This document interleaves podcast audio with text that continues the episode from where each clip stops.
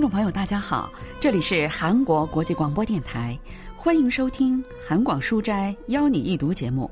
本周要为您介绍的是韩国作家千善兰的小说《影子游戏》。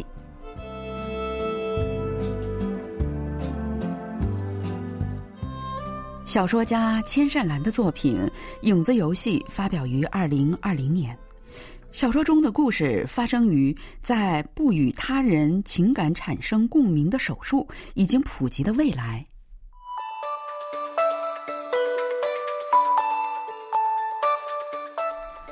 做护士的伊罗下了夜班后，好不容易进入了梦乡，但很快就被手机铃声吵醒了。请问您认识金杜雅吗？金杜雅，伊罗曾经以为再也不会听到这个名字了。我是韩中航空宇航局事务处处长金辉，昨晚十一点左右，明天三号返回了地球，具体情况等您来了以后再说吧。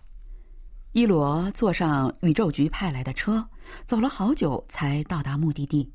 那时，一位头发灰白的男士和一个看起来二十七八岁的姑娘已经等在那儿了。我们想拜托您一件事，您可以担任这些搭乘者的专职医务人员吗？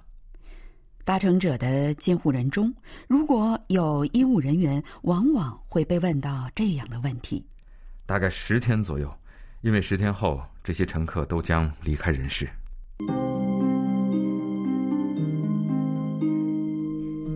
伊罗到达病房的时候，杜雅睡着了。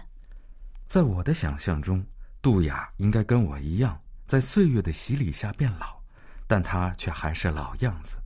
杜雅长期逗留在太空，身体遭受过无数次宇宙辐射。回到地球的时候，急性骨髓性白血病已经相当严重。给他做检查的医生说，已经到了化疗也没有用的阶段。隔壁病房里，时隔二十年重逢的一家人抱头痛哭。病人的家属就是伊罗见到的那对父女。二十年零三个月之前，那个姑娘的妈妈和伊罗的朋友杜雅乘坐明天三号离开地球，飞向了茫茫宇宙。伊罗坐在等候室里，回想起那个姑娘的话。他说：“为了等待回来的妈妈，没有接受不与他人情感发生共鸣的手术。”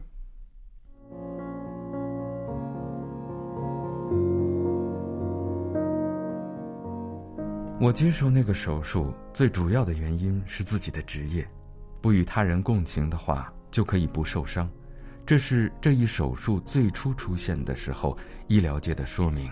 每个人的脑子里都有一面镜子，可以照出他人的内心，人们通过那面镜子观察对方的感情，并且产生共鸣，对方的怒火、伤痛，通过共鸣产生共情。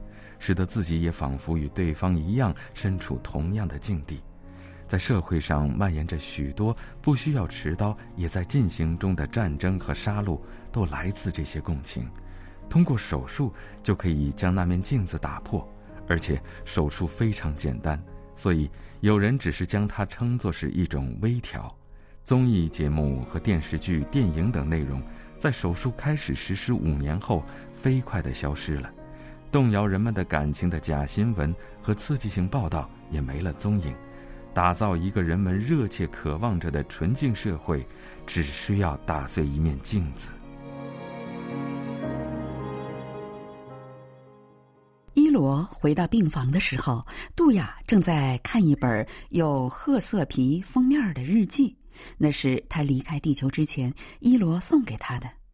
杜雅放下日记本，向着伊罗伸出手来。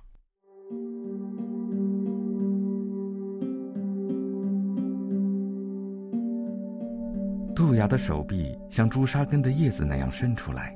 以前，他曾经可以用一只手就把我的双手都握住，握着这只手的感觉真是久违了。在我们的手掌之间，会有多少扭曲的时空在旋转呢？我很想你。你辛苦了，我一直在等你。杜雅说：“她知道照顾自己的人是我，也知道自己的生命所剩无几了。这个世界变了太多。我听说了那个手术的事情，在见到你之前，我还不是很清楚那手术意味着什么。看到你后，我马上就明白了。你说什么？就算我跟你解释也是没用的，是吧？你跟我认识的那个你不一样了，是吧？都已经四十多岁了。不是那个意思，你好像不是一罗了。你休息吧，有什么需要随时跟我说。我在回来的路上想象的跟你的重逢，不是这样的。这是第一次，我第一次没有猜中你。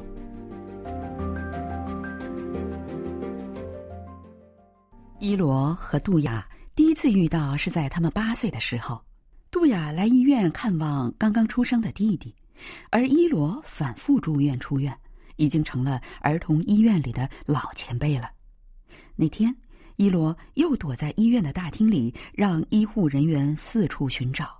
杜雅把他带到了新生儿室，他告诉伊罗，弟弟是在办理成为地球人的最后一道手续。他们在抹去他作为外星人的记忆。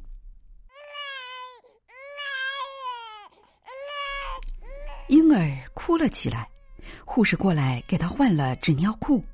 就是那个超能力，所有对话都是超能力。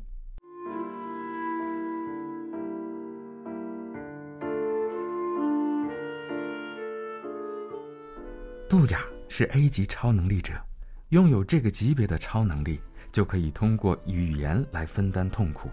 虽然这话在现在已经毫无用处，但以前杜雅曾经无数次分担过我的痛苦。他给那样的事情取了个特别的名字——影子游戏。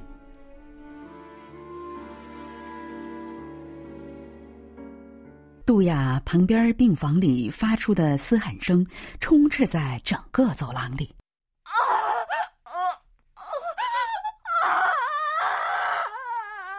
姑娘从背后抱住妈妈，跟着妈妈的挣扎而挣扎着，仿佛疼痛可以传染那样，母女二人都浑身是汗。注射了吗啡以后，妈妈才勉强安静了下来。姑娘抱着妈妈，在她耳边轻轻地说。妈妈，你辛苦了，您坚持的很好。这时，伊罗的脑海中浮现出童年里的一件事。他本以为因为手术的副作用，这样的记忆已经消失了。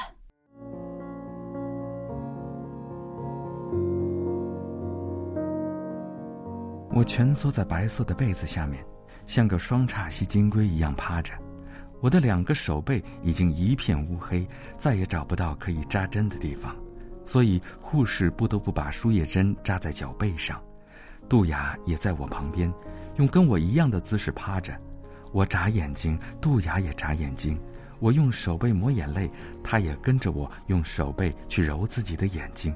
我微笑着问她：“你又在玩影子游戏吗？”“我在分担你的痛苦。”杜雅就像我的影子一样跟着我行动，她把这个叫做影子游戏。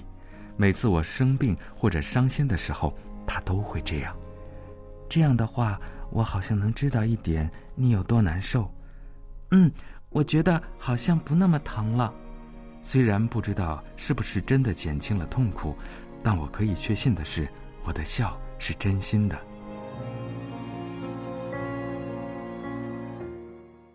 小时候，杜雅通过影子游戏给了伊罗很大的安慰。在他们十五岁的那年，杜雅的家人因为一场事故全部离开了人世。从那时候起，杜雅就一直梦想着到宇宙上去。成年后，杜雅就去了宇宙。伊罗代替他的家人，在代理监护人的一栏写下了自己的名字。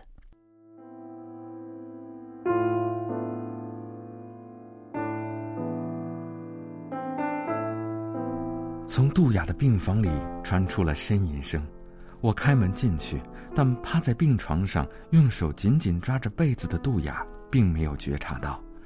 我的脑海中浮现出那对母女的样子，想起了那个想要分担母亲痛苦的姑娘的挣扎。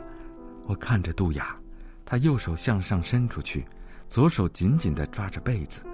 我慢慢地把右手向上伸出去。左手在空中紧紧地攥在一起，杜雅的急促呼吸着，想要维持平静。我试着跟他一起呼吸，但呼吸了三次以后，还是停了下来。杜雅现在很痛苦，除了接受这个事实以外，我能做的只有给他加些镇痛剂。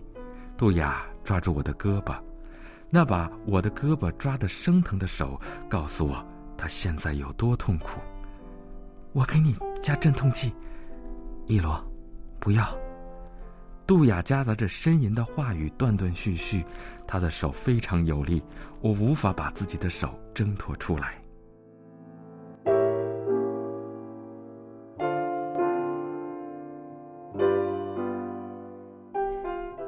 杜雅拒绝了镇痛剂，却抓紧了伊罗的手。文学评论家全少英介绍说：“중에모녀의이야기와이라와도아의이야기가나란히펼쳐져있는이유가있겠죠 小说中那对母女的故事和伊罗杜雅的故事平行展开，这是有原因的。那姑娘为了分担妈妈的痛苦，苦苦挣扎。这挣扎就像一面镜子，让伊罗回忆起自己的共情能力。让杜雅看到自己所期待的共鸣，伊罗想要避开这种情感的消耗，但杜雅却完全相反。甚至在完全孤立的宇宙中，他也在不断的想念自己可以共情，也能与自己共情的某个人。正是因为如此，即使面对死亡，他也希望伊罗能够与自己分享、分担同样的情感，所以拒绝了镇痛剂。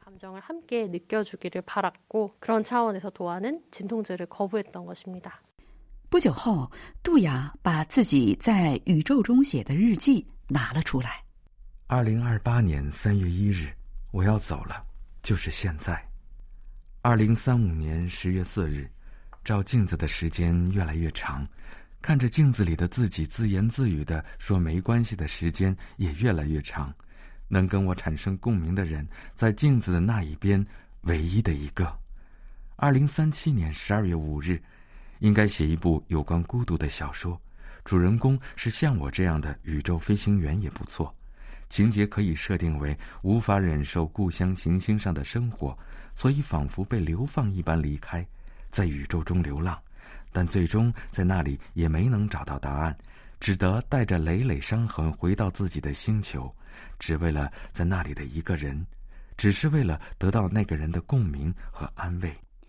伊罗不知道该说些什么才能给杜雅带去安慰。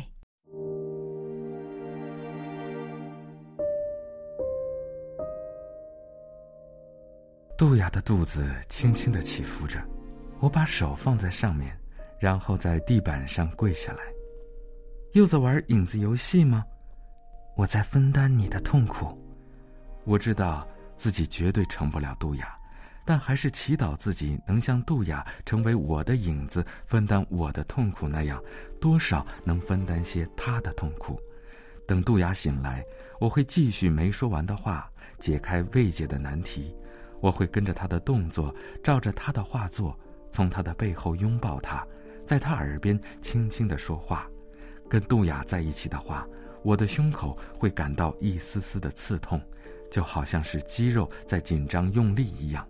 也许是我们之间某种最为强烈的情感，把我的一切恢复了原状。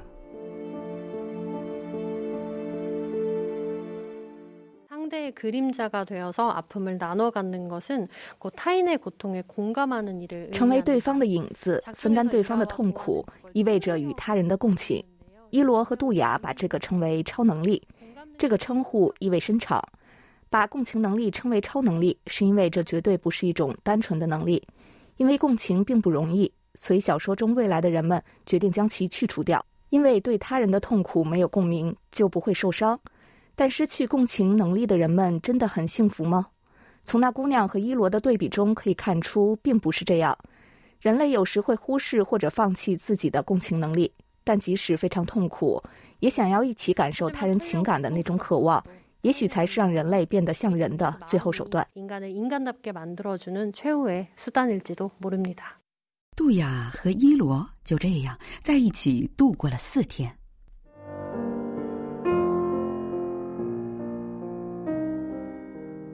最后，我对他说：“见到他很高兴，我会把他的离去久久回味，然后有一天，疼痛会像糖果裂开那样涌来吧。”那会是种什么感觉呢？我还不知道。